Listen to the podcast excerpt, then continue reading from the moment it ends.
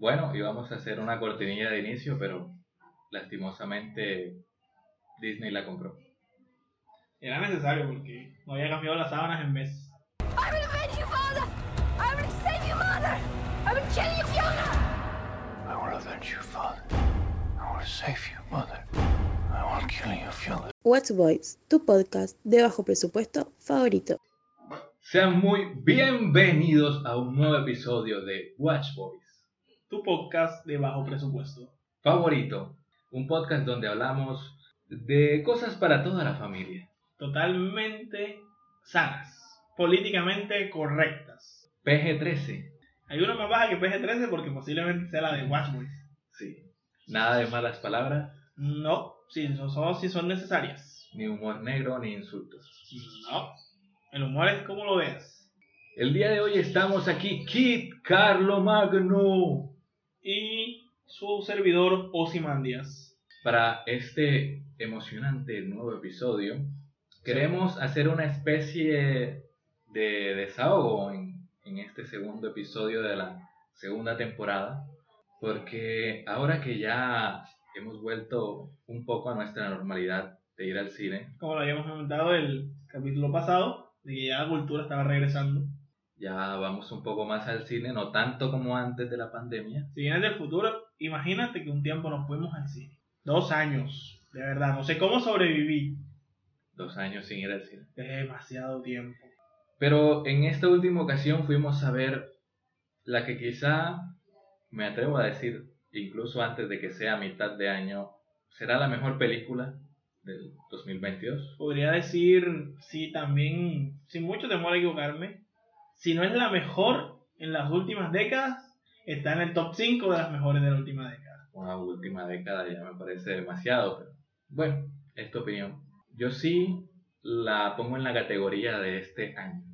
Del resto de la década no sé, porque ha sido Una buena década. una buena década Y, Y si lo tomamos como década cronológica, apenas está comenzando la década. bueno, los últimos 10 años que he visto, ¿Quién Y hemos sabe vi- lo que venga? Y hemos visto monumentales, o sea, blockbusters, bueno, como fue el, el final de Avengers, eh, Doom con sus inicios, muy buenas películas. La reivindicación de Snyder. El Snyder Cut, que no sé por qué no compitió en los Oscars, que ya un poco me decepcionan, pero bueno, ¿qué se le hace? ¿En qué carajos iba a competir el Snyder Cut en los- Mejor película. Eh, ¿En serio? Bueno, por lo menos mira que ganó mejor momento cinematográfico, o sea, sí re- lo Se lo, reconocieron. se lo merecía más No Way Home. Ah, sí, fanservice cuando está en su furor. Pero luego de ser rescatados por Spider-Man, sinceramente ver de Norman o el nombre del norte, o si eres de México, el norteño, El norte. el norteño, güey, Y si eres de España, el hombre del norte, el tío del norte. el tío del norte, el tío del norte. No, no, yo no busqué esta vez, como el, con el bromas o el brujero, no busqué su nombre en español. De es el España. También puede ser, por la región en la que está. Ahora, algún nacionalista español se enojará por ese chiste, pero bueno. O si no, puedes corregirnos y decirnos cómo se dice el hombre del norte en España o en cualquier país que estés. Por lo general aquí también se dice norteño, pero no tan así norteño. Estuvo buena esa de norte. sí. Pero si luego de que Spider-Man rescatara el cine, porque sus malas, no. bajas y altas, No estaba, no estaba yendo tan bien la taquilla, ni siquiera Lo- para Marvel. lo que, imagínate, The Eternal fue un fracaso total. Bueno, fracaso, fracaso, no, pero para nivel Para el Marvel, estándar Marvel sí, para el estándar Marvel de taquilla, sí fue un fracaso. Shang-Chi, imagínate. la vi hace dos días. Sí, Era la que me faltaba el- para el- ponerme al día y, y nunca, ni me acordaba que no la había visto. Y no cambió mucho. Yo me la vi en Disney Play. La vi porque la puse, porque estaba así en las que pones así, que ponen así en grande y tal, y yo la puse porque me dio encanto. Pero, no sé, no creo que le fue mejor que a Black Widow a Shang-Chi, pero No hay mucha diferencia en el estándar que tuvieron, sinceramente. este no es un, un episodio de Marvel como tal, pero Sí, parece que sí nos han acostumbrado ya a cierta escala tiene y le puede jugar en contra. Eh, algunas de las pequeñas consecuencias del éxito es que si no lo consigues constantemente, llamas a todo que algo, algo bueno lo llamas fracaso. Sí, y y podría decir que se pueden estancar en mega eventos como No Way Home o, o Multiverse of Magnet, El multiverso de la locura. que aún no lo hemos visto al momento de grabar esto, pero que también pinta para hacer un crossover de gran escala. Y si se preguntan por qué no lo hemos visto, ese tema llegará pronto. y se hace eh, difícil introducir nuevos nuevos integrantes a la familia Marvel, nuevos superhéroes. Las historias de origen ya se sienten muy gastadas, uno por la fórmula y dos porque ya esta magnitud nos, nos tiene mal acostumbrados. Y ya vamos a, a salir de este tema antes de que... Bueno, un dato antes de eso, sí es difícil cuando llevas cuatro fases introducir ahí en, la cuarta fase y ya y- las personas no están tan abiertas a ese recibimiento. y no es tan diferencial, no han sido tan diferenciales estos últimos superhéroes. Siento En que les falta a veces personalidad. Sí, con todo el respeto que tienen sus creadores, que han hecho un buen trabajo y lo han dado. Pero si tú antes te das cuenta, por ejemplo, las sagas de Iron Man tenían su estilo, las sagas de Capitán América tenían su estilo. Thor antes de cambiarla tenía un estilo y ahora tiene otro, Un estilo muy malo, pero... era su estilo. En cambio, Y ya ahora tiene otro que también es propio. el último estilo propio que podría yo identificarte y fue en las últimas fases fue Black Panther. Sí. Porque Capitana Marvel fue una película muy genérica, la verdad. Una introducción un poco sosa de los Skrulls, Doctor Strange me encanta, pero, pero es muy Iron Man. es un Iron Man con magia. Sí, porque Cumberbatch tiene el encanto de, de Downey Jr. Y eso es Eh. lo que pasa, está recae todo en el encanto del, Del actor. del actor en esa estructura. Pero bueno, ahora sí, entrando a la A los que nos trajo. obra maestra, podríamos decir. Creo que es el término, sí le queda esta vez. El término obra maestra no lo uso, pero Que sí no, le queda. no quiero sonar como fanboy. Sabes Bueno, que los críticos de cine son, Sí, exacto. Sí, son bastante ególatras y todo es una mierda. sí, algunos, sí. Algunos dicen que Spider-Man No Way Home fue la mejor que hemos visto en décadas. Entonces, Pero como yo no soy crítico de cine, no es que mi opinión le importe a mucha gente. puedo decir que sí es una obra maestra que me sorprendió para bien, en algunas cosas también para mal, y en algunas cosas me sorprendió y no sé si ¿Qué es bueno o malo. ¿Cómo sentirme? Hay momentos que no sabes. Sabes que algo fue tan bueno que no sabes cómo te debes sentir al verlo. Sí, es que incluso quería verla una última vez, pero ya no está en cartelera, Lastimosamente. Ya vamos a punto. antes de, de hablar más en profundidad, porque sí quería hacer incluso un video ensayo de, de cómo trata la venganza. Es que no somos estudiantes de cine, vamos a aclarar eso. Somos solo personas que ven cine. Incluso con ese, con ese. mu- Mucho más que personas normales. Parece que tenemos mucho tiempo límite. Mucho tiempo libre, perdón. Pero incluso con nuestro limitado conocimiento, había momentos en esa película que tú te dabas cuenta que era un minuto mejor que películas de hora y media. Podría decirse que somos fans más dedicados que el promedio. Puede ser, puede ser, sí. No Y nos vamos a vanagloriar, pero sí. y que el no tan promedio. Y no tan promedio, sí. Pero sí ha sido una experiencia grata, eh, aunque no voy a decirte que no grité como perra loca con, con No Way Home. Todos lo gritamos. Nada de que preocuparse ni Eh, arrepentirse. Y no soy el tipo que "Eh, eso no es cine porque no es de arte y estoy haciendo comillas en el arte. Exacto. No somos unos rompehuevos como eso, no. no. Y, somos y, y es- creo snob. ¿Cómo es? Snob. sí, snobs del cine. no, no, no. No nos faltan demasiados niveles y conocimiento para eso. Unos mamadores, como dirían Sí, los exacto. mexicanos. Unos mamadores. pero eh, para mí sí cabe en estos, como yo los llamo, eventos Únicos. cine- sí, eventos cinematográficos que, que bueno, Marvel le comió el mandado a DC en, en eso, Es multiverso. pero sí ese niño interior gritó con, viendo a Tobey Maguire y a- hasta Andrew Bueno. Garfield, que no me gustaba tanto su Spider-Man, fue como que Bueno, eso tiene que ver mucho con las generaciones, quiero, ¿no? porque me enteré yo que Andrew era más popular cuando yo creo que en Latinoamérica es Sí. más Toby que Andrew, o Andrew es más popular en Estados sigue Unidos. muy vigente Tobey con, también con los memes. Y han pasado casi 20 años. Bueno, sí, pasaron casi 20 años, pues fue Eh. 2000, 2000, 2000. hace cuatro días se cumplieron 20 años de la primera de la trilogía Y- de, de Spider-Man. Original. La de Sam Raimi que hizo The Multiverse of Madness.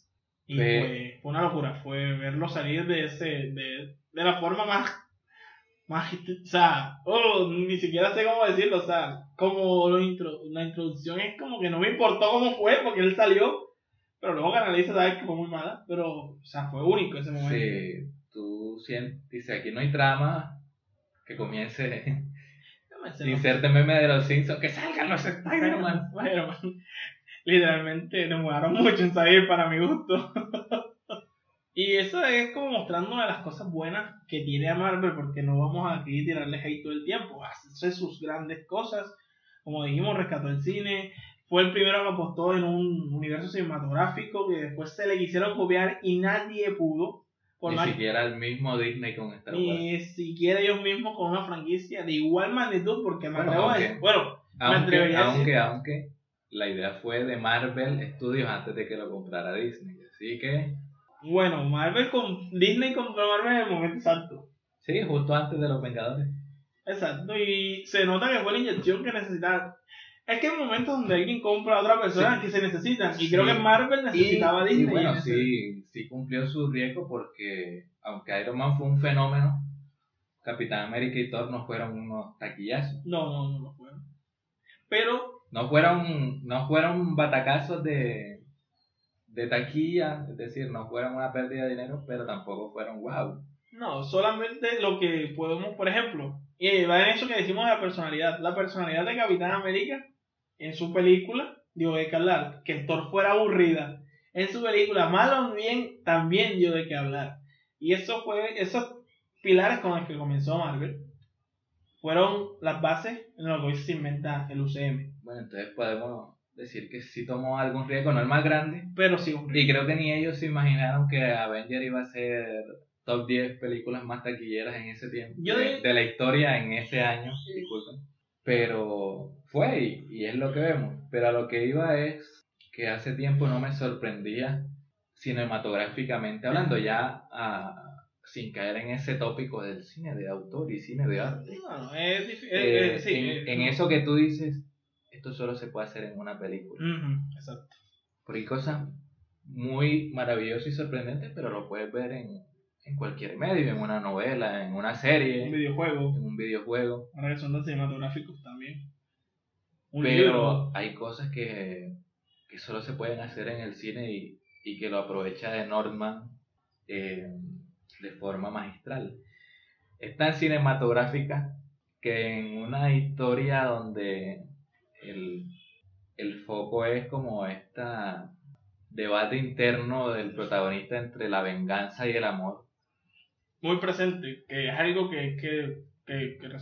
Está muy presente cuando tú pensarías que alguien se iría por la acción o por el misterio. No, él lleva una complejidad que es raro de ver, o sea, es única, o sea, y nunca ves, o sea, nunca nos metemos dentro de su cabeza, nunca lo No, nunca tenemos ese, introspección. ese monólogo, ese soliloquio que, mental. que necesitan algunas películas que me digan qué está pensando el protagonista para yo saber, no, él Y que te lo muestra, él te lo hace sentir. también es así. muy del anime eso, ¿no? Nos metemos en el pensamiento literal de- Sí, un poco la cultura Ah, de menos. ah, en el pensamiento literal de- del personaje, pero ahora que hago memoria, ni una sola vez nos metemos en, en su pensamiento. Si acaso en, en alguna ocasión es solo para repetir el, el te vengaré padre, te salvaré madre y te mataré. Que es como, ese, digamos, como dicen, es como el mantra de él. Es lo que lo devuelve a la tierra del dice, ¿por qué estoy haciendo eso? Esa es. Es lo que lo mantiene mantra. vivo.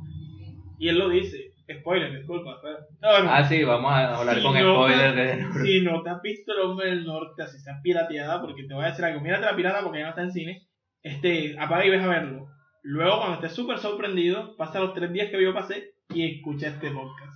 O adelántate ya a la parte en que vamos a hablar completamente de Disney, porque sí, el tema principal es Disney, pero ¿Por qué tiene que ver con The Norman? no Bueno, queremos ya lo van a no queremos dejar pasar la oportunidad de hablar de The Northman, No, no era. porque ya me hubiera gustado tener un podcast cuando vi algunas otras películas que me encantaron Y- en el pasado, como La La Land o Whiplash, Del mismo autor, por cierto. Motor, eh, ¿Sabes qué tienen en común?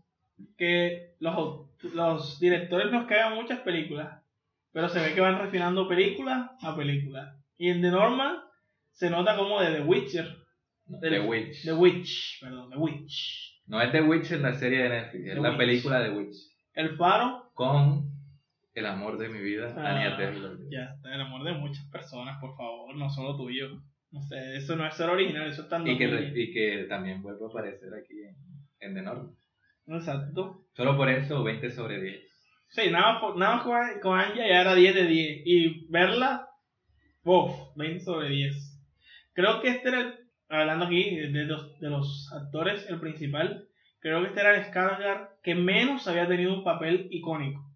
Su padre ya lo había tenido, su hermano ya lo había tenido. Sí, Él lo eh, había intentado con su, Tarzán su y no padre pudo. ya había tenido y el año pasado, La volvió. aunque hizo de, debemos decirlo, fue un malo genérico por el, o por los recortes de la película o por el Se notó como un malo genérico. o por el mismo libro, no sé, pero impone, impone como el como el varón en Doom, que no recuerdo el apellido, Sí, yo tampoco.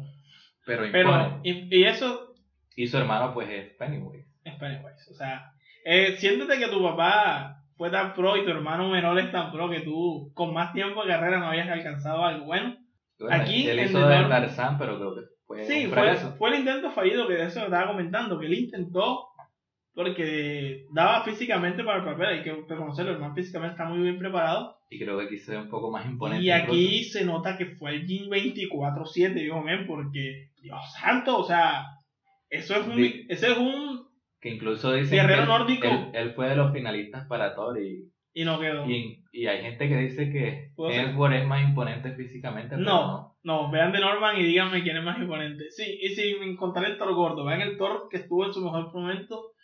Y O sea, yo, no- yo no- creo que, al- algo, yo creo que, No vean a Skarsgård en Tarzán porque ahí está es marcado. marcado. Aquí, Aquí, es- aquí, o, o sea, aquí se merece ese apodo del oso. Y de- y de lobo. wow, o sea, y es, eso se parte de cómo la crearon, o sea, fue tanto como mentalmente y físicamente que él se compenetró en el papel que lo que nos dicen en la película se ve reflejado en él, o sea, tú no pones en duda que él es un oso en la piel de un hombre, o sea, que es una bestia en la piel de un hombre porque Y todo en la película es creíble. Sí, bueno, tiene su. Tú dirás, no, pero tiene su fuerza porque es algo nórdico, tiene sus partes mágicas, sí, tiene algunas.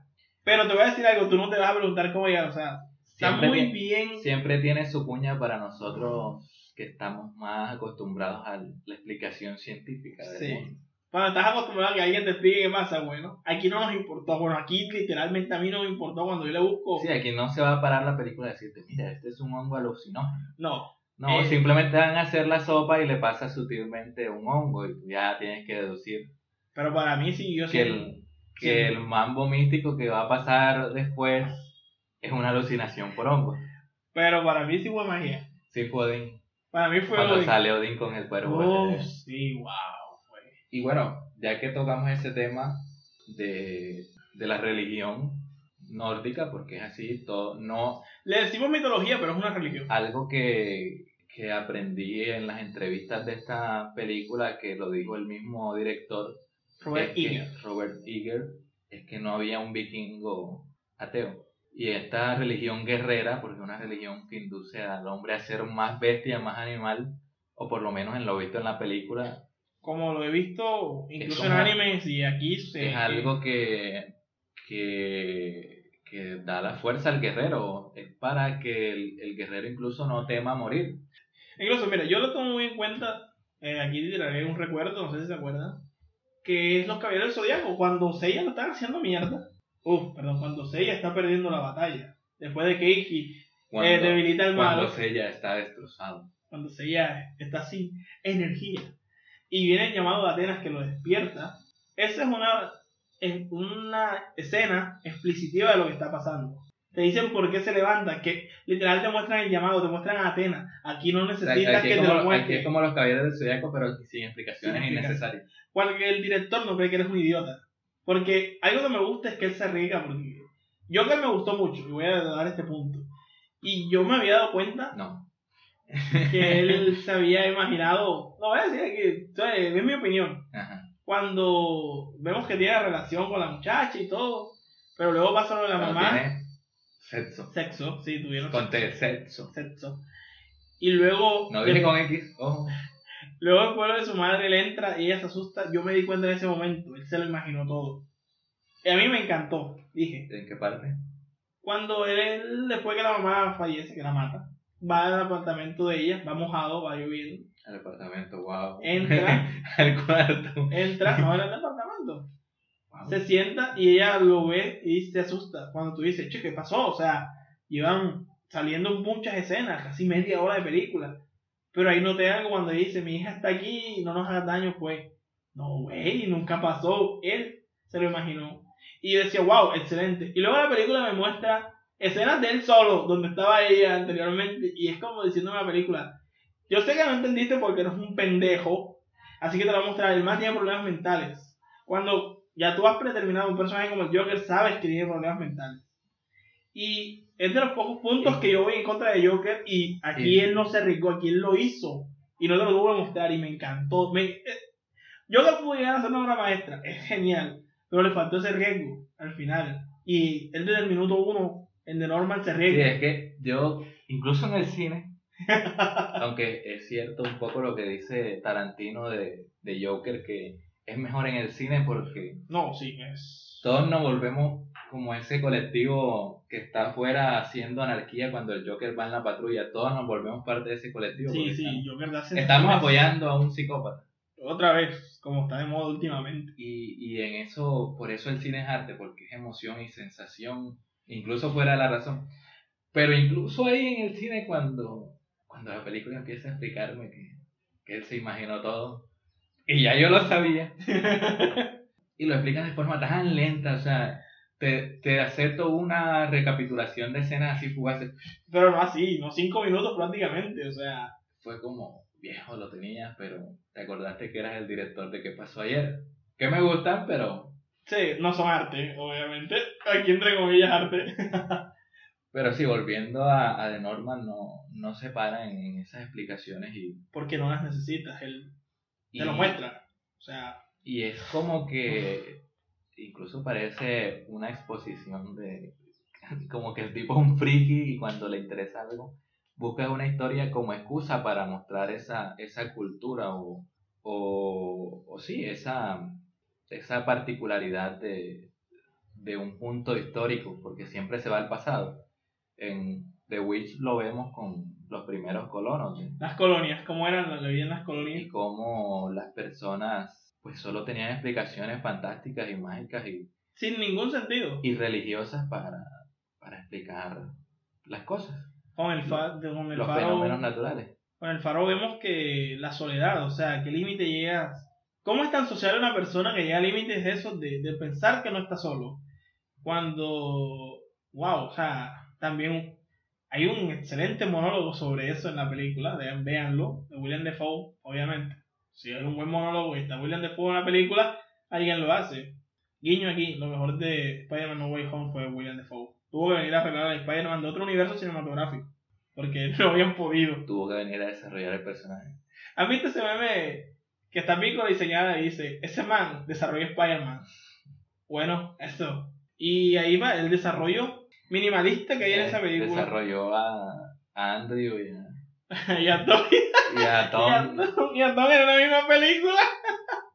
sí, sí, exacto. Es impactante, es imponente. Pero incluso en este lo pones Y esa película también dio la oportunidad de que eh, Pattinson se convirtiera en Batman después.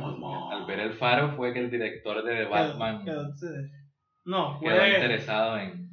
Sí, pero la esposa se lo había recomendado cuando vio Good Time, ya un tiempo antes, pero el man se convenció Viendo el faro. viendo el faro. O sea, él tiene que agradecer que el juego Crepúsculo hizo películas así de tipo independiente, porque de, de Witch y de Faro son bastante películas Sí, independientes. incluso algunas comerciales de él ya me gustaban. Sí, pero. Agua para el. Ah, Pero bueno, volviendo. Volviendo- no nos desviemos del tema. Ya tendremos que hablar de, de Batman. Y, y quizá hagamos un, Un especial de un Batman. especial de, de Batman y otro de, de Robert Eggers. De pronto cuando, cuando tenga su cuarta película podemos hacer ya un especial de completo de él. Robert Eggers me recuerda un poco a, a cómo era que Tarantino empezaba y hacía mejor y mejor las películas que venían. Bueno, creo que él es el Tarantino de esta generación posiblemente. Wow, guardando pues, obviamente sus estilos y eso. Pero sí, hace tiempo un director no hacía algo así, o sea, no tenía un estilo no Tan le importa, suyo. tan suyo, exacto, no tan comercial, que es lo que hablábamos de que Marvel De la nueva, ojo, de, De la la, nueva nueva, ola. ola. porque, Exacto. ah, Scorsese, Scorsese, pero ya Scorsese. Tarantino, Scorsese retira. ¿O no? No, no, no lo hace, otra no, película, no. pero ya retira. Haz Me preocupa viejito. Pero sí, me, me preocupa que estés tan viejo. No salgas como James Cameron haciendo Avatar y Avatar y... Lo, lo ¿Quién que- quiere ver no, Avatar? Lo que me preocupa es que vaya a ser un peliculón y se muera en mitad de. De la, que lo estrenen sin que él Y que lo estrenen sin que él esté vivo y, Y se gane el. Oscar. se gane- No, y que le hagan un bodrio. Ah, bueno, yo pensaría que se ganara el Oscar post-mortem por morirse. Ojalá que, el- si pasa, que nos pase así, te da el 99% de la película. y si algo se la damos al man de Joker, que parece que tiene un, un poco de su imprenta de, estilo ahí. Con... Nada más es de Joker. Eh, Que está basada en Daisy Driver y de... No sé, yo Que King of a veces siento que Joaquín Phoenix eh, tiene mayor influencia en la película que el el director. Pero bueno, Bueno, acá retomando, nos desviamos mucho. es Eh, que retomando de emociona, Norman. emociona, Emo- Mira lo que ocasiona de Norman, o sea, emociona te hace la, rememorar grandes cosas. entre él y, y Chazelle son de los pocos, bueno, de los más conocidos, porque habrá unos así Sí, más que- underground. Que no conozcamos de pronto franceses, alemanes, cosas que acá en Latinoamérica lastimosamente no llegan tanto a sus cines, sino cuando, por ejemplo, están nominados a Mejor Película Independiente, que es que vemos, como, bueno, en mi caso, cuando vi Parasite, la vi porque estuvo nominada y yo no sabía de que el cine coreano, después de All Boy, tenía algo bueno y llegó Parasite y viejo men. Sí, y son como los directores con una impronta tan propia que yo conozco en, en la actualidad. Mm, que yo me le sé el nombre. Con eso Mm. digo todo, que yo me sepa el nombre quiere decir que me gusta mucho lo que hace. Y no sé, es, es como, como decía, me sorprendió, incluso en cosas que todavía no sé si para bien o para mal, el ritmo de la película, porque yo esperaba un ritmo más lento en la película. Es que ya viendo el paro, sí, sí, o sea, daba porque The Witcher también tiene ciertos. The Witch. The Witch. The Witch también tiene ciertos paralelos que dije, podemos adelantarlo, verla do- al, al 2 a, a dos veces de velocidad. 1.25. 1.25. Pero no, o sea, ¿cuántos fue? ¿Dos horas y media? No, no sé. Yo no sentí el tiempo en. Fuimos a función de 9 de la noche. Fuimos a una función muy tarde porque eso va al punto de lo que todos, hablando. que todos habíamos, nos habíamos levantado temprano. Sí. Estábamos cansados a esa hora. Y no, no, no importó, no. Y yo tenía un poco de miedo antes de entrar a la sala Tenía muchas expectativas. de, de que en realidad estaba cansado ese día. Mm, de no disfrutar. Físicamente cansado de, de que sabía que era una película que había que prestarle atención. Incluso. y que nos acompañaba un camarada que, Ah, eso que no es tan cinéfilo y está acostumbrado de pronto a un cine más de acción pura y dura. Mágico también. Sí, o sea, un cine más blockbustero. Fíjate, es alguien que le encanta Harry Potter. Y que de, de los tres era el, el que tenía más probabilidades de quedarse dormido. Aunque me sorprendió un poco que la quisiera ver. Eso dice que el tráiler vendió mucho. Porque él la vio cuando vimos Animales Fantásticos en el tráiler fue que se convenció de querer verla. Aún el primer tráiler está Uf. buenísimo. Demasiado. Pero, pero, el Uf. resto del marketing de la película es malísimo. Y si quieres lo dejamos para el final escapado. Exacto, sí podemos ahí. Que viene con lo que vamos. De que esto comenzó hablando de Marvel. ¿Y por qué? Bueno, ¿y por qué hablamos de Norman? Porque de Norman, lastimosamente, para mí, para mí, de pronto, aquí mi compañero, como dice él, no recibió lo que mereció. ¿Por qué? Porque gracias Marvel por rescatar el cine, pero también tiene el lado malo, que fue desplazar películas tan excelentes, que son una experiencia cinematográfica completa, se han desplazado por sus blockbusters. Mira, dijimos que fuimos a una función de 9 de la noche, un día de semana, Cuando era solo la segunda la semana segunda de semana de estrenos. ¿Saben por qué?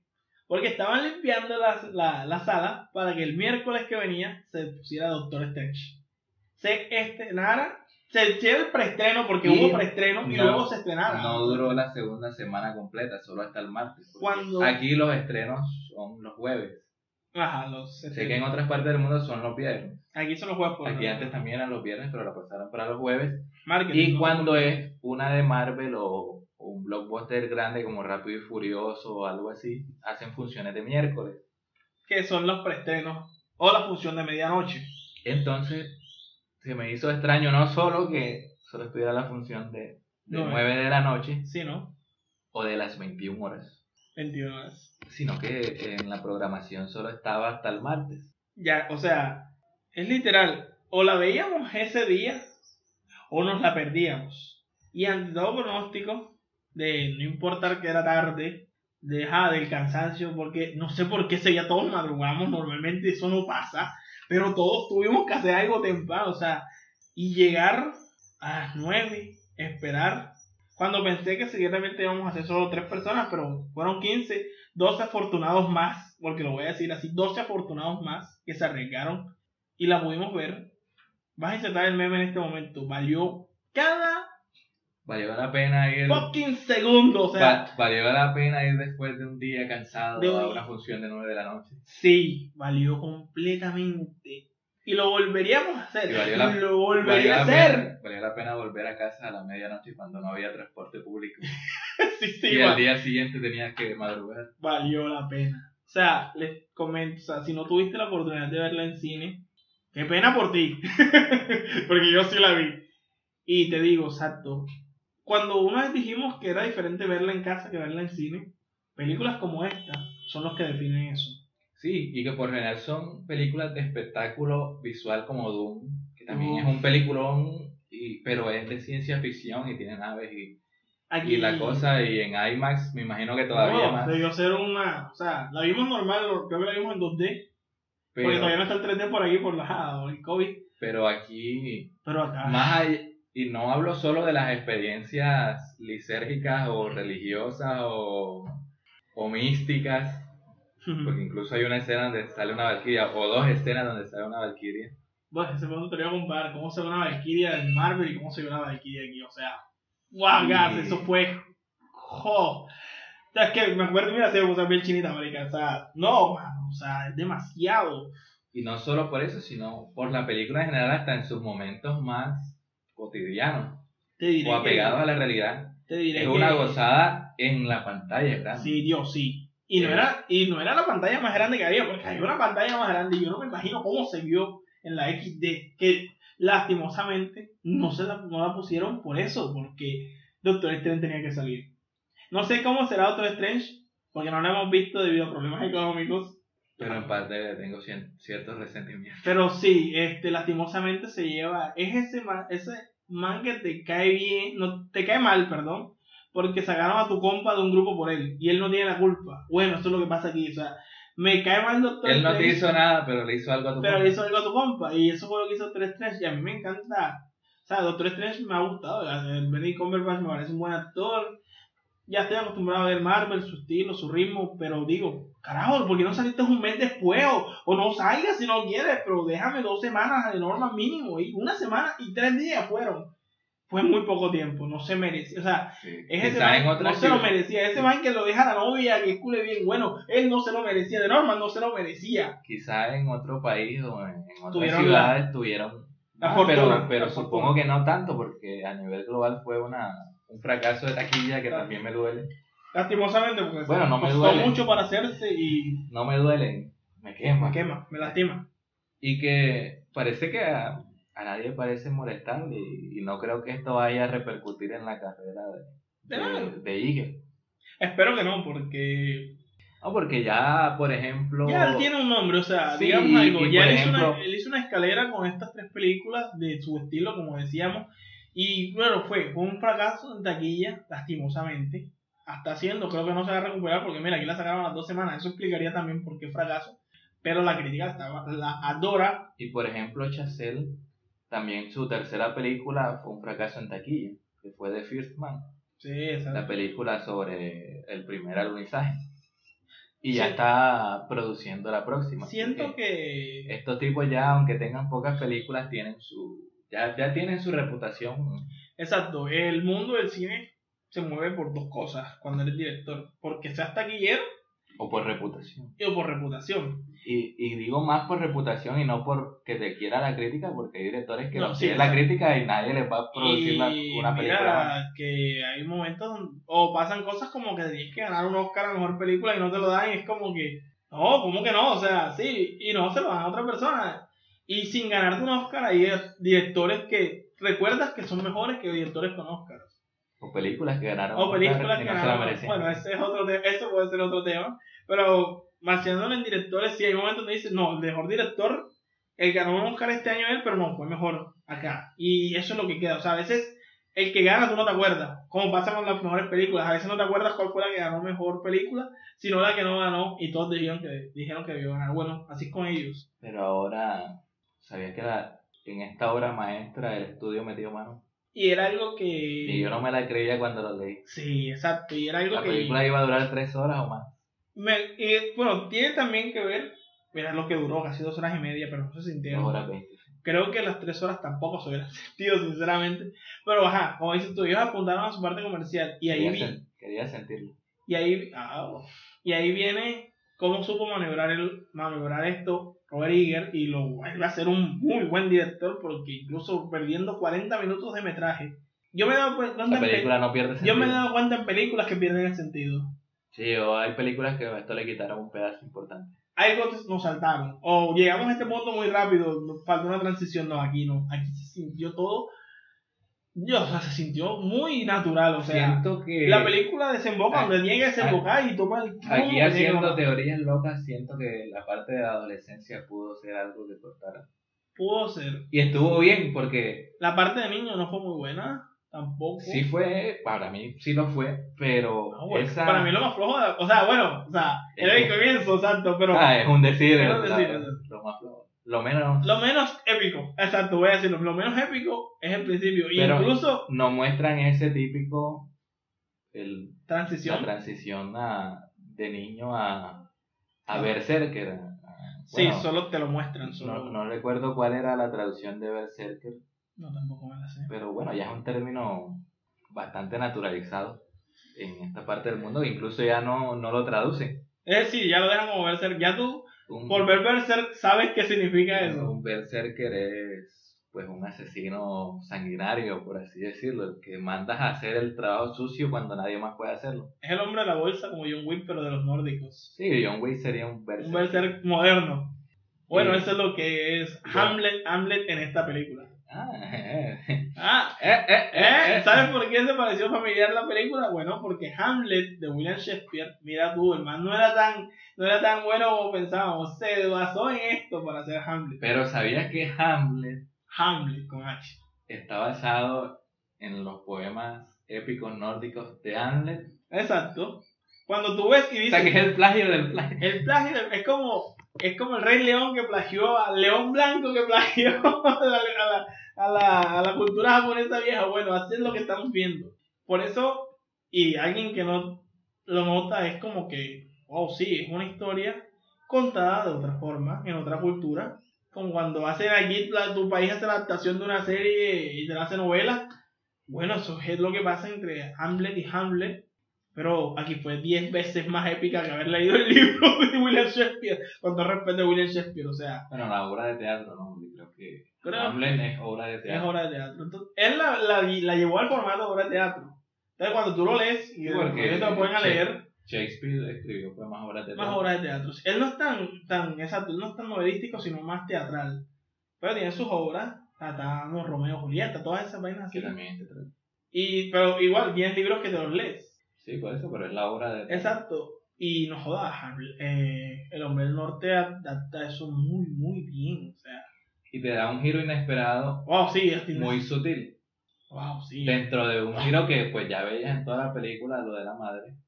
Pero lo hacen de una manera que tú no esperabas que lo. Pero el punto del giro no es el, el giro en sí, sino cómo cambia ¿Cómo? el sentido de, de la película. Es que, ajá, exacto. Y eh, sin, eso. sin ser propagandístico Ni utilizarlo para publicidad, es una serie que nos cuestiona nuestra masculinidad. En cierto sentido. En una, pues, en una de las culturas que en los últimos años con series como Vikings se ha Popularizado. vanagloriado esa parte de los vikingos, esa parte de macho cabrío de los vikingos y de la venganza Mira y que, de la sed de sangre. mira que los vikingos son los, son los, los espartanos nórdicos. O sea, manteniendo sus. su- De, de Nordman no cae en, no caen 300. no cae en 300 en vanagloriar la, la masculinidad, pero sí te la muestra de una forma en que tú ves que es muy importante.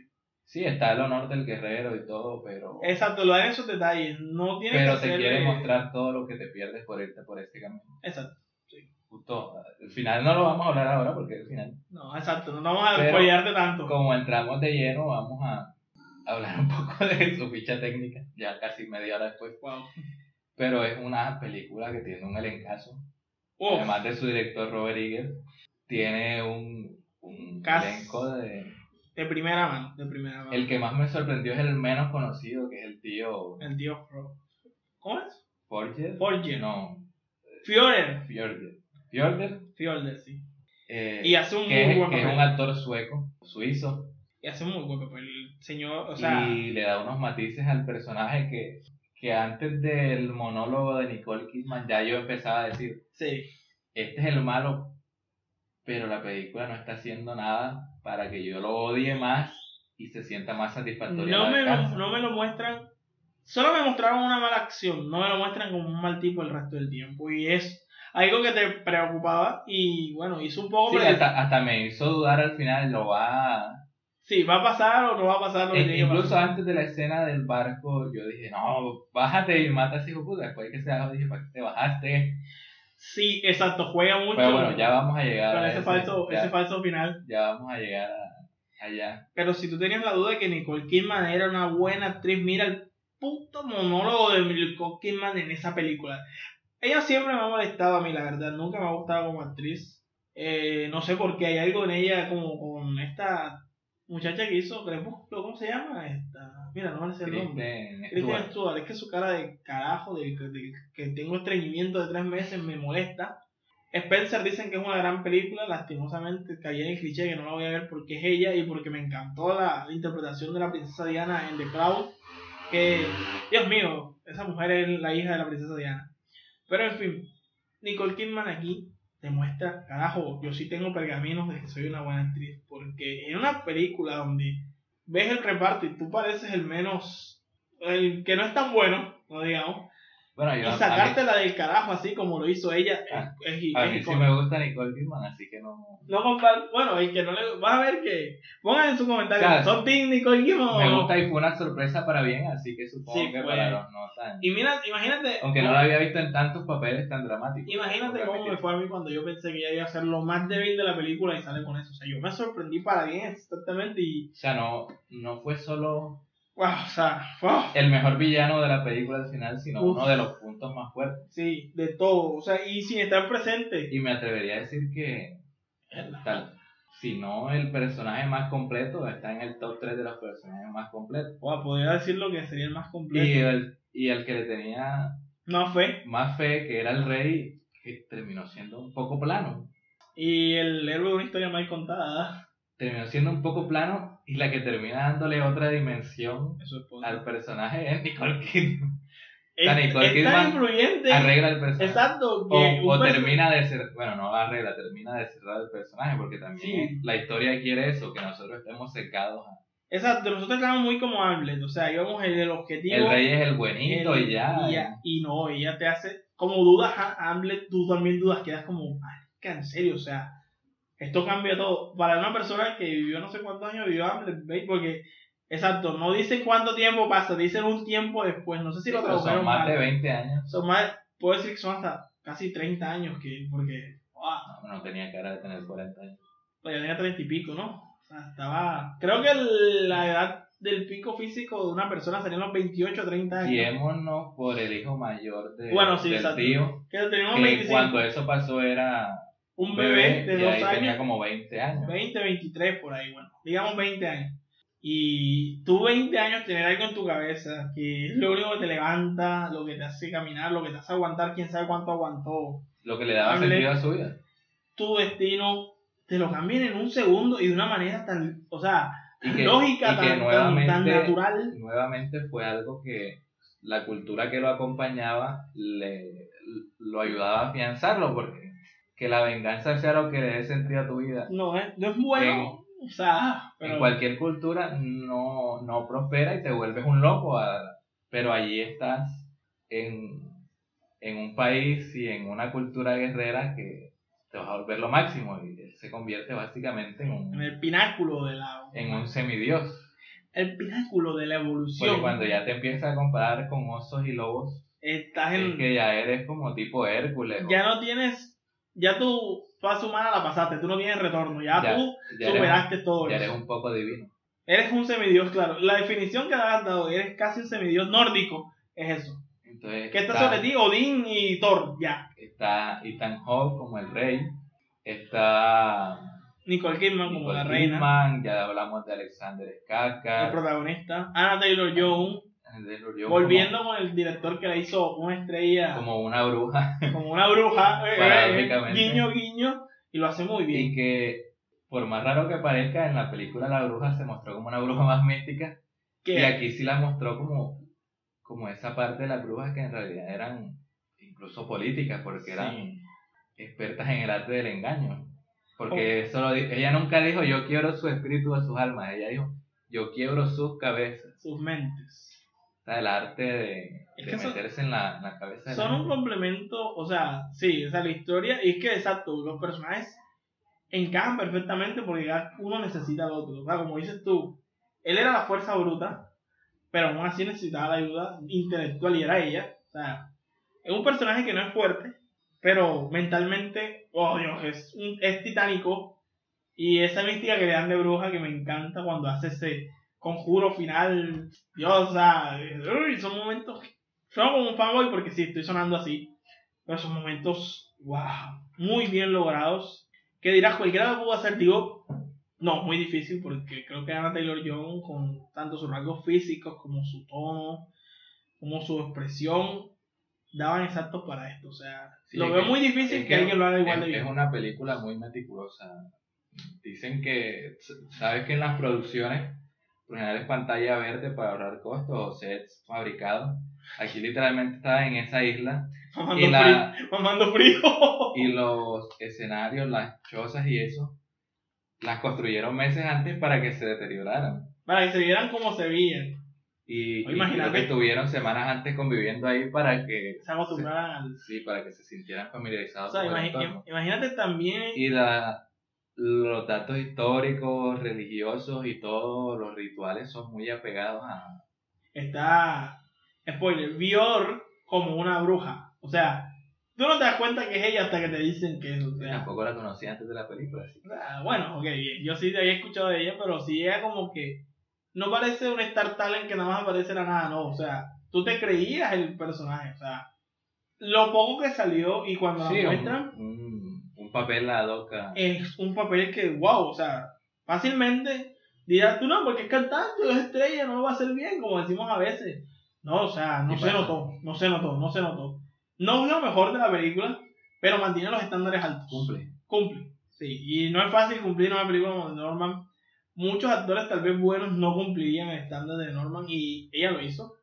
Curiosamente, por eso digo, tan meticuloso que él sabía quién quería en cada papel, que ya sabía cuánto rango iban a dar. Y me gusta hablar así porque no solo Norman es una buena película, él es un muy buen director y a veces, como men- mencionabas tú, eh, a veces crees que, por ejemplo, The Joker, Joaquín Phoenix tuvo mucho que ver en cómo terminó la película y su cuando hizo eh, parte de él en ella pero yo aquí siento que él sí explotó al máximo a todos los, a todos los actores.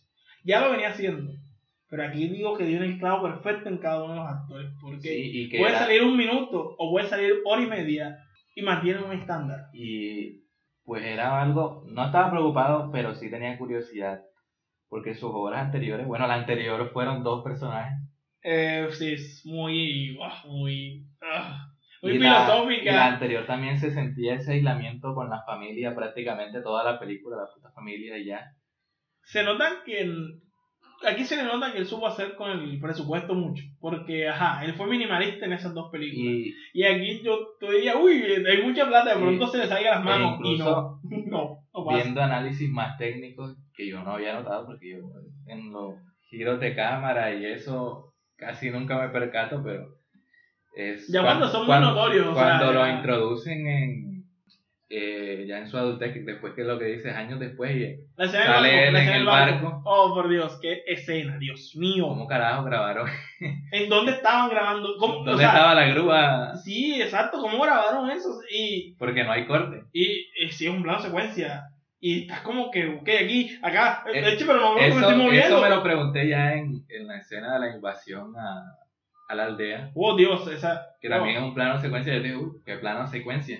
Es que es más, desde el plano previo Pero del ritual ya tú ves que algo épico se avecina y no te deja, o sea, y te da epicidades completas. Pero en ese del barco, que no pasan muchas cosas, solo matan a dos tipos en otro barco. Imagínate, y se ve bien como que qué puto nivel de, de director, de dirección, de enfoque, de cuadro. sí, de infraestructura. Sí, o sea, eh, hay, o sea, hay momentos que tú te das cuenta que el man de logística que te llevó el agua y el man que calculó la hora exacta del sol, que no sé qué, hicieron su trabajo al 100% porque esa escena no sé cuántas veces la habrán hecho, pero como salió, Dios mío, yo creo que alguien lo hace Y mil veces y ha- no le sale. Hablando de sol, algo que todavía no sé si me sorprende para bien o para mal, es la iluminación de la película, que al principio, Los golpes de, de sí, los golpes de, ilumina- iluminación. de ese...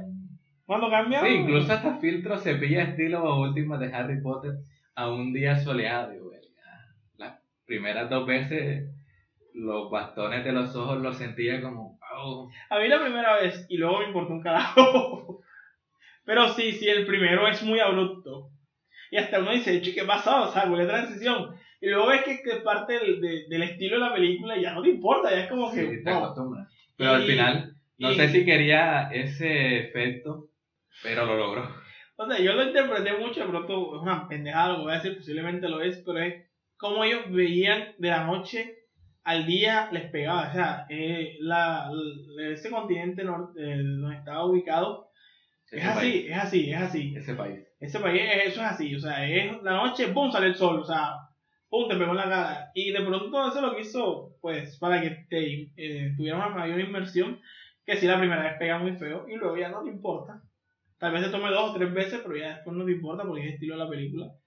Pero es algo sutil que tú dices, hecho, esto lo muestras así por tal vaina, y ahí es como que, marica, ¿sabes? ¿Cuánto te, plane te, te demoraste planeando esto? Que Es muy meticuloso. es demasiado. Y bueno, antes de pasar al final, Oh, de que, la es, película. que es otra cosa que... oh, Vinland Saga. el anime Vinland Saga, no lo he visto, tú que lo has visto, puedes hablar más de esa. Sentí que, que Robert Eager vio Vinland Saga. Si hay algún otaku por aquí que vio Vinland Saga Diga si sintió lo y mismo. vio la película. Bueno, aunque también es como un tópico muy, muy nórdico eso de la venganza, ¿no? Sí, es que ella se basa mucho en eso. También Y- los griegos lo son, pero no sé por qué los nórdicos se Y por la época en la que escogió, no se metió tanto en, en la irrupción del cristianismo dentro de, de, de la cultura nórdica. Que pues eso en parte fue el principio del fin de los vikingos. Se empezaron a volver cristianos y esa religión pues no, no es como muy buen combustible para los guerreros. El dar la otra Aquí, aquí tendiendo a, a sonar feo, a- y yo no estoy meditando yo la religión, porque eso no lo hacemos aquí, pero sí, es como te volviste débil cuando te pasaste a eso. O sea, Sí, nos sirve para... cuando tu dogma era vivir, proteger y matar, a, y, amar, que si, y que si morías en batalla ibas Ibas para al- el Valhalla. al Valhalla, a un banquete, y luego te dicen no puedes matar gente porque Dios es malo. La otra mejilla. Ajá, exacto, si te apuñalan, deja que te apuñalen. Bueno, esa es la ley colombiana, que más vale que te mate el ratero, porque si haces algo te matan a ti. Pero ya sin es eso, o sea, sí, se nota que el estilo de vida los afectó cuando cambió. Y aquí estamos en ese furor exacto donde esa vaina era lo máximo ser. O sea, Quizás fue el momento donde empezó a, a decaer, por lo menos en algunas partes. Tal como- vez porque al final ve que es la duda también y es algo que me gusta. Y si hubiera acabado ahí, no me hubiera molestado tampoco, te voy a ser Y- sincero. Y bueno, Pero antes no habrían tenido esa duditativa que tuvieron. y en Vinland Saga es básicamente lo mismo. Eh, le matan al padre y también Creo que pasaba mucho. pierde el sentido de la vida, pero tiene, por lo menos en la primera temporada animada, tienen esta transición de, De niño de, hombre. de la pérdida de la inocencia del chico volviéndose un berserker también. Bueno, aquí te lo resumieron. Y lo que va a pasar en la segunda temporada de la serie es lo que, es lo que hubiera pasado aquí si, si él se hubiera ido en el barco con Olga, Mm, con Anya Taylor Joy. Que lo que pasa al final, para los que no se vieron la película y pues no planean verla, lo que pasa al final es que eh, Él comienza él después de ser un berserker se hace pasar por esclavo para infiltrarse en, en la aldea de su tío, porque recordemos que su papá era el rey, su tío lo mató y el tío se volvió el rey. Oye, y qué, irónico. Y lo ya- mató para ser rey y terminó. Este, le quitaron el reino y terminó pastoreando ovejas. O sea, Bueno, ¿para qué mataste a tu hermano? O sea, no eso, valió la pena. a eso iba. Desde ese punto ya no ha comenzado la venganza como tal y ya te están empezando a decir que no tiene mucho sentido. Mm, Pues mataron a un pastor de en ovejas. sí, vas a, a realizar tu venganza, pero ya no vas a recuperar tu reino. Solo es una venganza. Es como esas victorias vacías. O sea, Y No hay cada, premio, no cada hay vez le van quitando menos cosas. Bueno, queda salvar a la madre. Oh, es giro feliz. de trama que nadie esperaba. La mamá fue la que planeó que mataran al papá y realmente amaba No, al tío. Y antes de eso, Y, ya ey, tú ves que ella era el- feliz y, el- parece como su papá no lo era. El tío fue un mejor esposo de Oh, de Dios papá. mío, sí, wow. Y vemos que aquí no hay buenos y malos. El tío sí mató a su papá y todo, pero resultó ser Una mejor persona. un mejor hombre al final. Como esposa parece que fue mejor. Y ella tiene unos niveles de, Dios mío, vio la oportunidad y la aprovechó. El tipo conoce el amor en su búsqueda de la venganza. Algo que no buscaba. Se empieza, ese amor lo ayuda con su venganza. Uh, sí. Y- No, Eh, y hasta ya consiguen, ya, ya le hiciste, ya escapaste. Ya yo- ganaste. Yo, no creo que el tío lo hubiera perseguido por el resto del mundo. Exacto, es que es lo que te da. Cuando ellos van en ese barco, que él se da cuenta que ella está embarazada, de una forma muy rara, por cierto, que no sabía que así se hacía una prueba de embarazo. Por ejemplo, embarazo nórdico. Nórdica, wow, sí, prueba de embarazo nórdica. Tocas una parte de, De, De- sangre, toca sangre. de- una herida abierta de, de tu mujer y y, sientes que tiene dos ADN diferentes. no, ves todo tu árbol genealógico. Esa escena donde William Defoe les hace, el- la primera vez que sale algo genealógico es muy buena. Ay, William, no hablamos de William oh Dios, en no, la película. William Defoe en la película. Wow, o sea, imagínate el nivel que tiene la película, que William Defoe no fue el foco ni lo mejor Será que el especial de William Dafoe. Se va en especial de William Defoe. Pero sí, o sea, ya habíamos visto eso, vemos eso. Sacarla desde el- que comienza el tercer acto de la película, cada vez te pone más cosas para decirte que la venganza, Nunca es buena, matar a alguien la envenena. sí, o sea que es más lo que pierde. Incluso es lo típico eso de que ella quedara, Sí, eso se bueno, antes de que quedara embarazada, incluso, bueno, tiene un amor y, y lo va, Vale tiene que ponerle esa encrucijada para que la venganza, pues si no hay nada más, la venganza es lo más lógico, Exacto. pero si tienen la venganza o el amor, wow, Pero me- hay más intensidad en, me en la decisión. Me gusta que haga que haga eso porque lo había mostrado antes cuando se sacrificó por ella para salvarla y dejó atrás la venganza, porque vamos a decirlo. En ese punto no le importó Él, él ya había dejado Él la- ya había dejado atrás la venganza. Él Es se más- preocupó por ella. Vienen. El espíritu del papá aparece porque no tengo otra, otra razón de cómo se soltó. Lo suelta. el cuervo. El cuervo. El rey cuervo, unos cuervos lo sueltan. Lo vio un cuervo toda la película. Y también el cuervo también era sinónimo de Odín, porque también Sí, sale exacto, Odín con sale su Odín cuervo. con su cuervo. Oye, sí, es que, mira, están, o sea, podemos hablar de horas de esto porque, uff, Dios santo, es genial. Y sí se ha llevado mucho tiempo ya. Sí, era la introducción. Era la introducción, creo que va a quedar Marvel solo para otro capítulo. En fin, Sí, bueno, sí, sí. retomándolo. Y luego, listo, renunció, nos vamos. Consigamos. Ese final, cuando él se va con ella, yo digo, "Uh, quedó bien, puede quedar ahí. A mí no me iba a molestar. Ya hizo lo que hizo, ojo por ojo, le mató lo que él más amaba, él le mataron lo que él más amaba. Antes de que se subieran al barco, incluso dijimos, no, devuélvete y mátalo. Exacto. Y luego llega ese punto donde para mí el giro que yo no esperé, porque yo digo, che, vete. Cuando yo veo Sí, eso, cuando- a mí me cambia la Sí, mentalidad. ya yo estaba. Vete. Y, de- y después Vete. de ese momento, cada minuto, debiste irte. Debiste ir hasta el Cuando final. ay, mata a la mamá, y dije, sí, mata a esa maldita perra, pero Pero, ay, lastimosamente dije, mataste no, a tu hermano. cuando mató al hermano, cuando el hermano lo apuñaló, yo, te hubieras ido. También. Cuando mató al hermano, que él amaba, porque Sí, amaba, porque a- sí. lo amaba. A ese, sí, su hermano de sangre, no su primo, que era un imbécil. Yo dije, Ya, ya. ya ahí terminé de entender, ah, esto es lo que me quiere decir Robert Eggers, que la venganza.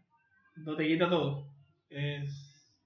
Y, y aquí fue ilógico, o sea, no es que él no tuviera de otra, es que escogió la venganza porque era su destino. Y, Y eso es lo que da más, y aunque deja, digamos que es ilógico, eso lo hace mejor todavía. O sea, sí, él, es lo que te da bronca, pero hace mejor a la película Exacto. que no, no está ahí para darte lo que tú no, quieres. esa es, es definición Está para mostrarte las perfecta. consecuencias. La definición perfecta, porque ese final que cerraba muy bonito, porque vamos a decirlo, era un, muy buen, un final muy bonito, podría dejarte la película igual 10 de 10, porque ya había hecho algo épico.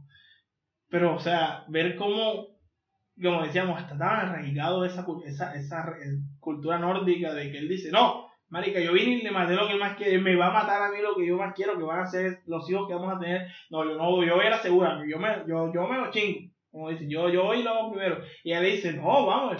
Él no lo hubiera Él no lo iba a perseguir, ¿por qué? Porque, Porque la es un cobarde. Sí, exacto. Él el único acto que tuvo de rebeldía fue matar a su hermano. Y era porque estaba enamorado, sinceramente. No Sí. fue porque él quería que, que él fuera barba. Él no. se dejó quitar un reino, no iba a perseguir. Exacto, ya él perdió un reino. No, y después lo que hizo y como lo hacía, no, créeme.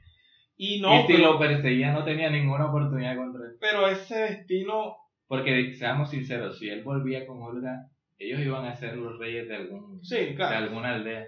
Jodido, y eh, con la inteligencia y la fuerza de él, ellos iban a reinar. Incluso iban a ser una potencia, aquí hablando mucho, iban a ser una potencia europea, ellos solos. El what if de, de- El what if. Pero luego que ver cómo él dice, no, no, papá, aquí yo no voy en riesgo. Y dice, como decía la- llega un momento te vas a que, tener que escoger la piedad para los tuyos o el mal para los otros. Y él escoge las dos.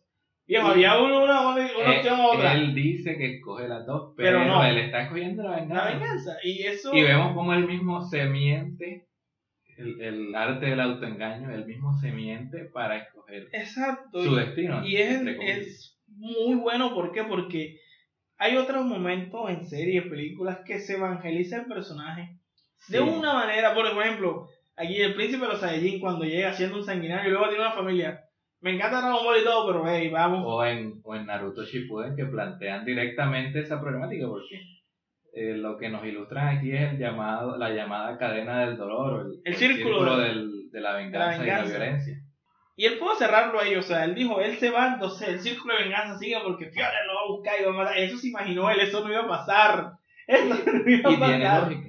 Pero que él lo pensara. O sea, Tiene lógica para, su, para- para Ham- Hamlet para Hamlet, tiene lógica y- por cómo vivió toda y el su vida. exacto, exacto. Tú, porque, El amor era algo tan desconocido y fue genial. para él Y es genial que lo que al encuentre, final pero eso no le iba a cambiar su naturaleza. o sea. al final el amor le dio miedo, seamos sinceros. Eh, sí, sí. mm, Se asustó, sí, exacto. ¿Por qué? Porque él vivió tanto con una venganza que él piensa que todos van a vivir así.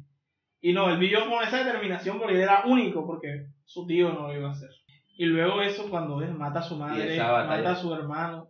Y Que lo que es más, te voy a decir algo, él- lo tocan porque él los quería mucho, porque si él lo hubiera querido, no le ha tenido un rasguño. Y eso lo lleva a su desenlace, que por más el pináculo en el que estés, ¿no? y, la venganza no te va, no va a ser satisfactoria nunca. y ahí volvemos a los grises de Fjolner. Ah, eh, ay, era un buen tipo, pero dejó a su familia como carne de cañón. Sí, fue muy bajo hacer algo como eso. Y lo empiezas a pensar, dice, de pronto él creyó que él no lo iba a hacer. Él dijo, no se va a detener. De pronto Fiore era un buen tipo. Y dijo, marica, yo no bueno. lo hubiera hecho. Es cierto, eh, sí, eh, estoy de acuerdo con esa visión bajo la A la lupa. bajo la lupa lente de Fjolner. Sí, es, No todo es venganza. esa- y, La es- familia tiene un valor. y va en la mentalidad de cada uno de los dos personajes, porque uno que vivió toda su vida en la venganza y otro que vivió en el amor, eh, piensan así. O sea, y es eso, y él dijo, bueno, y él se arriesgó y, Y mira, apostó y muy mira mal. Que, mira que también comienzan al revés. Anlen comienza en el amor y termina en la venganza el Y, resto de su y vida. Fiore Y comienza la Fjolner venganza, es un bastardo que a los bastardos en esa época los, detestaban. los detestaban. Recordemos a Jon Snow uf. y ya con el amor de, De, de la mamá de Anlen, que no me acuerdo la se llama, reina. él sí cambió, se volvió un hombre de familia. Exacto. Y vemos en ese momento que ambos, porque en las circunstancias normales, Hamlet gana esa pelea fácilmente. Pero ya el amor los había tocado a los dos, ya estaban débiles. Tanto físicamente Hamlet por lo de que lo habían apuñalado varias veces y, 20 veces. y lo habían cortado y que Fiona no era tan fuerte ni tan valiente. Llegamos a un Y que momento en, un, en la falda de un puto cuando él dice que nos vemos en las puertas del maldito infierno, no hay una mejor descripción que eso que mostraron. Un volcán El en Hell, bueno, en Helheim, un volcán en erupción, Mari, yo te digo una vaina, yo no sé cómo grabaron eso. Eso está muy bien hecho. Y O sea, peleando desnudos en. Sí, eso tiene que ver con su cultura, supongo, no sé. No- y no me molestó que pasara. Me ha pasado en películas como en, eh, ¿cómo se llama? Hereditary y Midsommar, donde sale gente desnuda. Ya te las habrás visto porque son esas que todo el mundo habla que son buenas y la verdad no me parecen tanto. Y sí me molestó ver gente desnuda y aquí a mí no me importa un carajo. O sea, aquí Sí, también es parte de la narrativa de la película Sí. de que ya ellos no se están guardando nada. Sí, exacto. Y ya son dos hombres que, Y su vínculo dentro de la venganza es tan grande incluso que, que superan. que están desnudos, no tienen no tienen barreras el uno con el otro. Y creo que eso lo hacía hasta más noble que pelearan así, que pelearan con un escudo o algo. Porque, Más fuerte. o sea, sí, es más.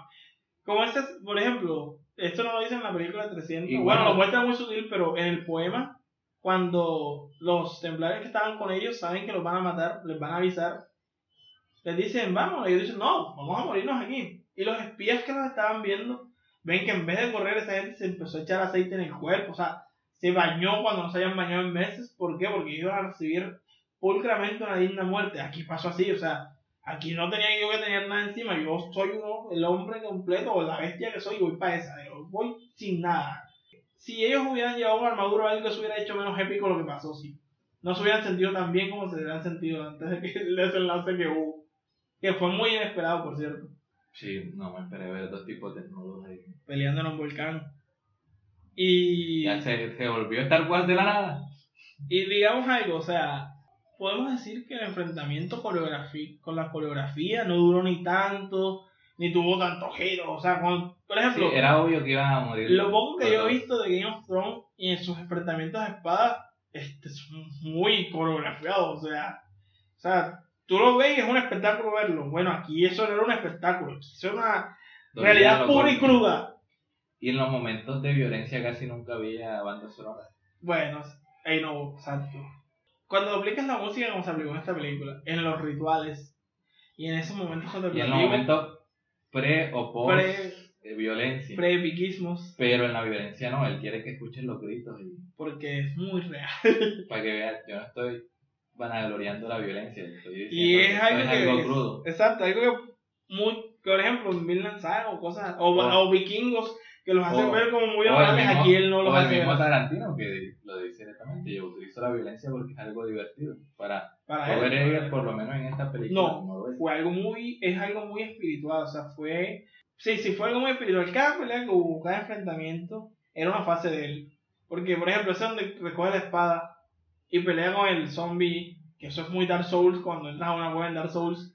Y Y, después solo era su imaginación. y después era su imaginación, oh, marica, o sea, que, que, o sea, ya ahí estaba preparándose tanto física como mentalmente como para lo que iba, o sea, o sea, es, tienes que verla, Dios. No sé qué tan épica va a ser en, en una televisión normal, tengo miedo de verla en una televisión normal, porque es que la vi en cine y fue demasiado buena. Sí, Pero si la puedes ver, Con- apaga todo, pon el volumen al máximo y ponlo, que tú estés ahí, disfrútalo, porque vale la pena. películas como esta o como Doom, entendí algo que hablaba Stephen King en, en una de las introducciones de sus libros, que yo nunca vería las películas de Sergio Leone como él las vio porque él las vio en el cine.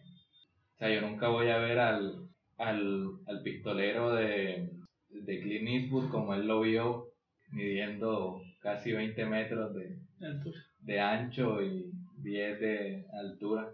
Porque nunca en una pantalla pequeña voy a poder ver Voy la magnitud de ese desierto. Lo voy a ver a 45 pulgadas y no voy a sentir la inmersión que se sintió. Doom, exacto, Doom es el, el estilo perfecto. O sea, Doom la vimos en cine, luego la vimos en HBO Max, bueno, yo, Yo la vi en HBO.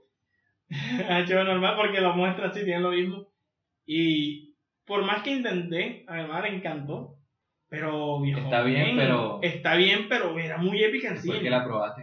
Sí, sí, exacto, no, no hay vuelta atrás, mano, no hay vuelta atrás.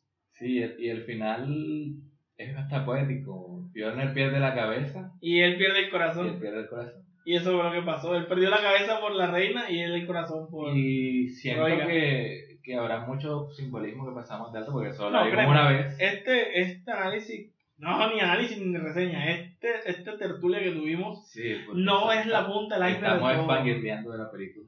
O sea, estamos como unos fan. Bueno, Pero- yo en especial soy un fanboy pernido hoy, sinceramente me disculpo si soné así, pero es que no. pero hay muchas cosas como que tiene hijos gemelos, bueno, gemelos no mellizos, Mellizos, un niño y niño. y que la niña tenga la corona y el Ya. báculo debe significar algo y que abran los ojos en el momento. Y más en esa, en esa cultura que las mujeres no eran tanto más en cuenta. De pronto eso quiere decir que él es el papá de una futura reina guerrera, alguna vez así. Sí. No lo sé porque no sé tampoco tanto de mitología y nórdica. muchas otras cosas, como cuando Fjellner le estaba enseñando a construir a su hijo y él le decía que los esclavos para eso lo tenían. Y le decía que no se demostrara débil contra los esclavos. Sí, entonces muchas cosas rituales que pasamos por alto, pero solo la vimos una vez. Exacto, esa línea es una línea muy corta, pero muy profunda, porque el niño dice, dicho verdad, o sea, tú traes este Pokémon que te regalan, eh, eh, ponlos a sello, y él dice, no, el trabajo de un hombre lo hace un hombre, y demuestra que es un hombre, o sea, Y, y, lo, y eh, a primera instancia lo sentí como, wow, esto es lo que diría un malo, pero después, wow, esto es lo que Digo, dice un padre. un padre, para- un muy buen padre, para alguien enseñarte que... el valor de las cosas. Es más, si eso se lo dijera un padre a un niño rico de la actualidad, sería una muy buena enseñanza. Entonces, no es como que la película te la ponga tan fácil. Sí, es decir, exacto. este tipo no es tan malo. Y tú dirías, no, que, que es una cultura pasada, este, Machista. machista y tal. No, o sea, tú fácilmente, mucho que vimos se puede aplicar a la vida actual. Y va. Por ejemplo, eso de los niños es una. Esa vaina fácilmente tú la aplicas. Con, ver cómo, por ejemplo, se divertían con el juego ese donde se mataban en vez de jugar. Y aquí hay- les gusta ciertos deportes como el hockey donde a veces se golpean más de lo que juegan. O vemos gente pegándose como la UFC. En la. UFC, UFC. ¿Y qué diferencia? No diferencian nada de eso. O sea, Nos gusta el espectáculo. No, pero está el espectáculo. El boxeo, ¿por qué no ha sacado? Yo siempre me he preguntado. Es que a la gente le gusta ver a otra gente pegarse entre ellos. Porque no es lo mismo ver una Sí. animación o una que ver dos Yo, hombres yo me vi la pelea del Canelo Álvarez. sin ser fan de boxeo. Sí. Imagínate. Yo me vi la de Mayweather contra Floyd cuando dijeron que era la mejor de la. De la. De la Mayweather contra Pacquiao. contra Pacquiao cuando dije que era la mejor de la historia porque mi papá se la vio. La venganza. Y me fui tarde a la universidad porque me acosté tarde viendo eso. Y a mí no me pareció la gran cosa. Y a mi papá le encantó por alguna Ah, razón. pero no estuvo tan buena según los críticos. Bueno, imagínate. Y le gustó a ciertas personas porque no son críticos, le gustó. Sí, o, o incluso Sí, a mí mucha gente me pregunta por qué a veces las personas escogen la opción más estúpida o más ilógica o que saben que les va a hacer daño en lugar de La adrenalina. en, en lugar de, de, pues la opción que para nosotros desde fuera nos parece pues lo más racional.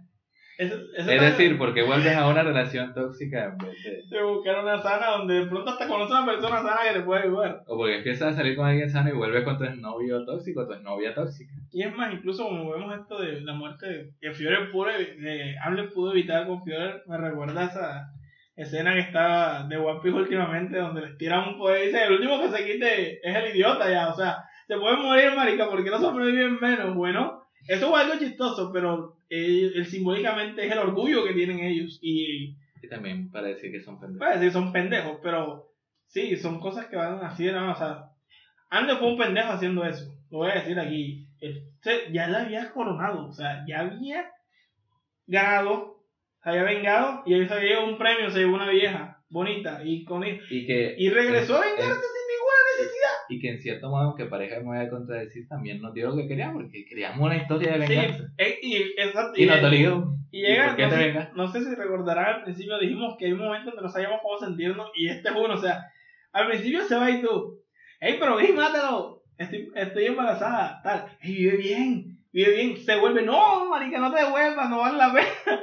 o sea, cuando una película te hace en menos de 5 minutos cambiar de idea, y ya lo he hecho antes con el monólogo de la mamá de él, y luego viene esta parte, ¿sabes qué también cuidaste la escritura y qué tan bien estuvo montado todo? que de verdad tú estás siendo muy irracional, porque eso, o sea, vamos a ser, éramos muy pasionales en ese momento diciéndolo así, éramos muy de emoción, o sea, muy, sí, no, sí, no, o sea, wow, fue cuando otros recurren a momentos fanservice para hacerte sentir así, y él no, él recurre a una narrativa y a una explicación, una, Y muy cinematográfico. Es un montaje cinematográfico, No hay narrador, no hay pensamiento. y tú solo llegas a sentirte así, te voy a decir una vaina, estás frente a una obra maestra. Y no son tan largos los momentos de violencia. No, es más. No creo que sea en la mitad de la película. Sinceramente. Y no me inter y no me Deben molestó. ser como unos 20, 25 minutos del metraje. Sí, los 20, exacto. De dos horas y 20 minutos. Ya lo imaginarás. y aún así es la película menos lenta del, De él, de de, él. Y como, de él y una de las películas menos lentas que he y visto. como decíamos, creíamos que nuestro amigo se podía dormir porque está acostumbrado a otro tipo de cine y Y no se durmió. no se durmió. Eh, o sea, fue sorprendente. Se durmió viendo Escuadrón Suicida, que tenía explosiones por todos lados. Y esta te llamaba más la atención, digamos, en ese ámbito, sí. Y no se durmió aquí. Me, le da un poco más de respeto a él ahora, que lo respeto un poquito más. Tienes mi respeto. Tiene mi respeto estar. Y te demuestra como que no tienes que ser un fan acérrimo como estamos sonando aquí para disfrutarlo. Sí. Y eso es algo que no muchas películas logran. Es porque, una, es una gran película y que también es disfrutable para el público en general. Sí, porque por ejemplo, muchas personas no disfrutan películas de Marvel ahora porque no se han visto las 20 que vienen adelante. Y quieras o no, cuando que te digan que no importa, sí, sí importa. Porque eso te da ciertas perspectivas. Aquí no necesitas nada, marica. Y no necesitas ni saber de mitología, ni haberte visto el faro, ni de Witch, ni nada. Tú puedes ir sin verte el tráiler. Si hubieras ido sin verte el tráiler, créeme que hubieras disfrutado más porque... Pero, Tras que el tráiler no te muestra nada, es muy épico el tráiler. pero por el trailer fue que dije, voy a ir. Exacto, mira tú. A Eh, mí, en yo- fin, en, yo ahí. en- en conclusión que cerrando este, que no- esta introducción. nos encanta tanto de Norman que nos cambió los planes del episodio. Sí, mira. Porque era una introducción para hablar de, de Disney como monopolio y de que por culpa de Disney, y culpa es una palabra grande y, y sonará muy. Sí, que nos estamos quejando de pero, cosas así, pero no, Disney no tuvo la culpa de estrenar en el momento que no debió de su película. sí, Disney y, y del monopolio que se está volviendo y de cómo está controlando Sí. a los cines. Lastimoso Incluso está las tarifas de, los de los estrenos grandes ahora han cambiado. Por ejemplo, no hemos visto Doctor Strange. Bueno, no sé, yo en mi caso, porque es que verla estrenando está muy cara. Sí, de por Le sí- suben el de precio por sí las normal. tarifas ya estaban Altas. orbitadas. Ahora si la película es un blockbuster y eso semana de estreno tiene un, un costo adicional incluso. Pero es porque, si no tengo entendido, o, tú- o tú sabrás mejor, creo que Disney te cobra un poco más, ¿no? Sí, he leído que Disney cobra más comisión a los cines, entonces. O sea, el rescate con Spider-Man fue bueno. No, pero esa era de Sony, ¿no? Pero por ejemplo, cuando pasó lo de Mulan, yo vi que destruyeron, gente destruyó, este, dueños de cine, pancartas y todo, porque el acuerdo no les convenía. Y fue un fracaso. Y ellos fueron los más afectados. Sí. Por esa parte sí fue una de las cosas que no me gustó. Y tras que prácticamente están estafando a los cinemas, también tienen el control del contenido en Disney Plus. Y que, Sí, porque yo no lo Y encuentro que- sino ahí.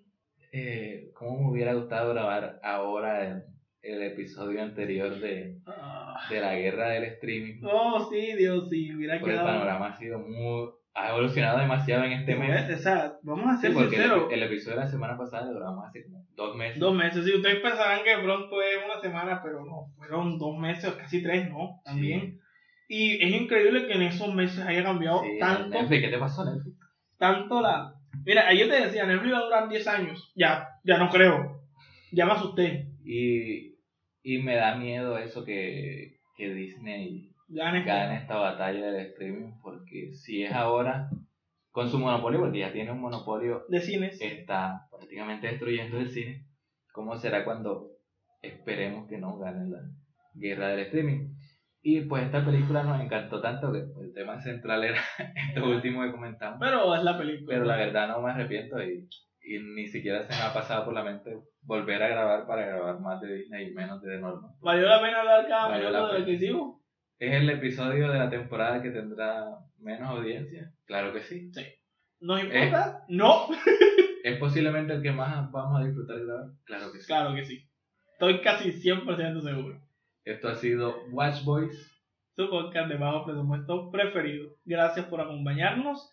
Disfrútenlo, vean de Norman Vean si Norman. verla. O sea, si no dejen claro, vean Cuando de Norman. Norman esté en streaming, revienten. Reviéntenla para que Dios santo se hable. Eh, de Norman va a ser esas películas de culto, como fueron Danny Darko, como han sido Taxi Driver, que no vendieron y las Eh. que vendieron ese año son Eh, eh, también- nada comparadas. También tiene que, tenemos que esperar la prueba del tiempo porque nunca se sabe.